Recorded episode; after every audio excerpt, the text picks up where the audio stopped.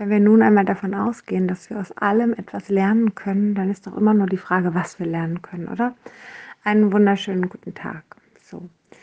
Ähm, wenn wir nun etwas lernen daraus, dass wir Menschen in unser Leben ziehen, die uns vielleicht nicht gut tun, vielleicht kennst du das Gefühl, dass du den einen oder anderen in deinem Leben hast, wo du denkst, boah, der tut mir nicht gut, ich fühle mich eingeengt, ob es jetzt nun ein Narzisst, ein Psychopath oder was auch immer ist, total egal, aber du fühlst dich nicht gut mit dem, dann ist doch immer die Frage, warum ziehst du so jemanden in dein Leben? Was hat das am Ende des Tages mit dir zu tun? Was sollst du lernen? So.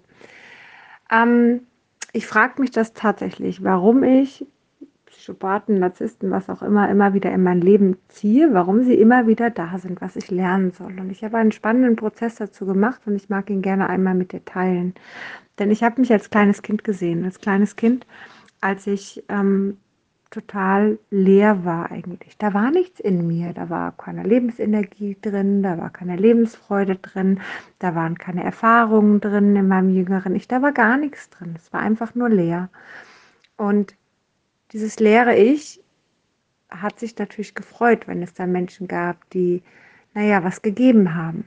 Ne? Und gleichzeitig war dieses leere Ich aber auf der Suche nach Menschen, die voll sind, nach Fülle und hat das in anderen Menschen gesucht. Ja, und hat auch in manchen Menschen ganz intensiv gesucht, hat aber nichts funktioniert, weil diese Menschen sich einfach dann distanziert haben von einem. Ja, man hat oder ich habe versucht, durch Geben zu bekommen. Das funktioniert grundsätzlich nicht. Das konnte ich aber erst viel, viel später lernen. Als Kind habe ich es nicht verstanden. Logisch, wir sind ja auch Kinder. Ne? Ähm, Fakt ist, dass ich inzwischen zwar schon viel an Fülle bekommen habe und viel auch in mir habe, doch es ab und zu doch noch diesen Teil gibt, der noch nicht ganz stark ist. Der ist schon stärker geworden, aber der ist eben noch nicht so stark, dass ich sage, ja, zu 100 Prozent der ist zumindest so stark, dass ich jetzt relativ schnell merke, wann es vorbei ist und wann nicht. Ja, und ich nicht komplett hineinlaufe und mir über ein Jahr ähm, das reinziehe, so einen Menschen um mich herum zu haben. Das überhaupt nicht, ja. So, es sind vielleicht nur ein paar Monate und dann ist Ruhe. Und das Spannende ist, wenn ich in den Augen dieser Menschen schaue, diese Menschen, die aber als Narzisst, Psychopath, was auch immer, ja, in mein Leben kommen, dann sehe ich in denen auch diese Leere, diese Leere, die ich eigentlich auch habe. Und sie wollen am Ende des Tages die Fülle, die ich schon erlangt habe. Und genau da ist es total wichtig, diese Fülle aufrecht zu behalten und diese Fülle nicht abzugeben. Es ist quasi wie ein, wie ein Raub deiner Fülle.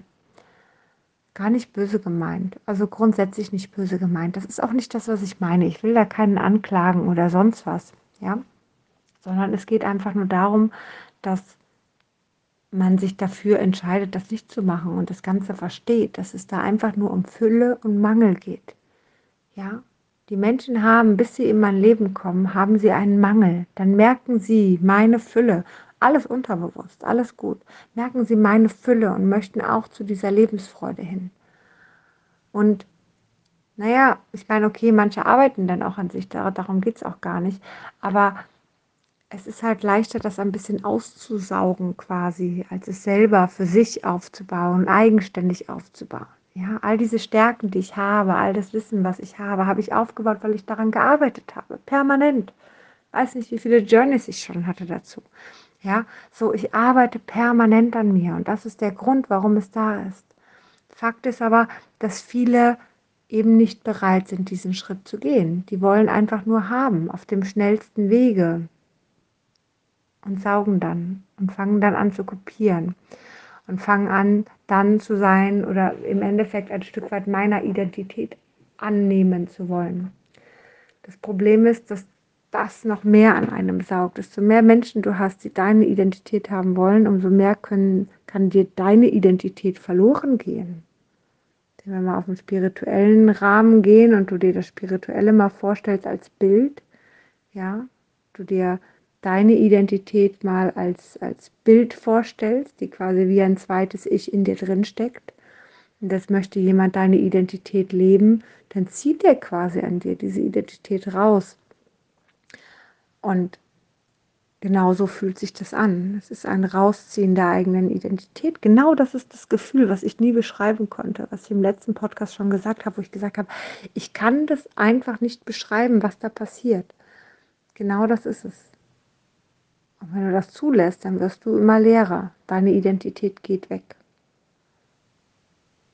Und genau das ist das Entscheidende, dass du aber für dich aufpasst, dass deine Fülle, deine Identität bei dir bleibt und du, du, du sie dir nicht rauben lässt, Entschuldigung, dass du einfach nach dir schaust und gleichzeitig verstehst, dass die anderen eben nicht diese Identität haben. Die haben diese Leere in sich. Da ist nichts.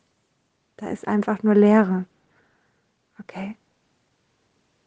Denk mal darüber nach, ist ganz schön spannend auch die Leere in den Augen dieser Menschen zu sehen. Vielleicht kennst du jemanden und schau dir doch mal ein altes Foto von demjenigen an, was du hast. Guck mal in die Augen. Ich persönlich kann ja sehr, sehr gut aus Augen lesen tatsächlich. Ich mache das nur meistens nicht, weil ich auch jedem so seine, seine Sachen lasse. Ähm, ich mache es tatsächlich erst in Momenten, wo ich was lernen möchte für mich oder wenn mein Mann mich fragt, weil es darum geht, jemanden einzustellen, dann darf ich auch immer gerne aus Augen lesen. Ähm, ganz, ganz spannend. Aber äh, ich, vielleicht sollte ich einfach früher mit dem Augenlesen tatsächlich anfangen. Nun gut, in diesem Sinne hoffe ich, konnte dir ein bisschen was mitgeben und ähm, wünsche dir einen zauberhaften Tag.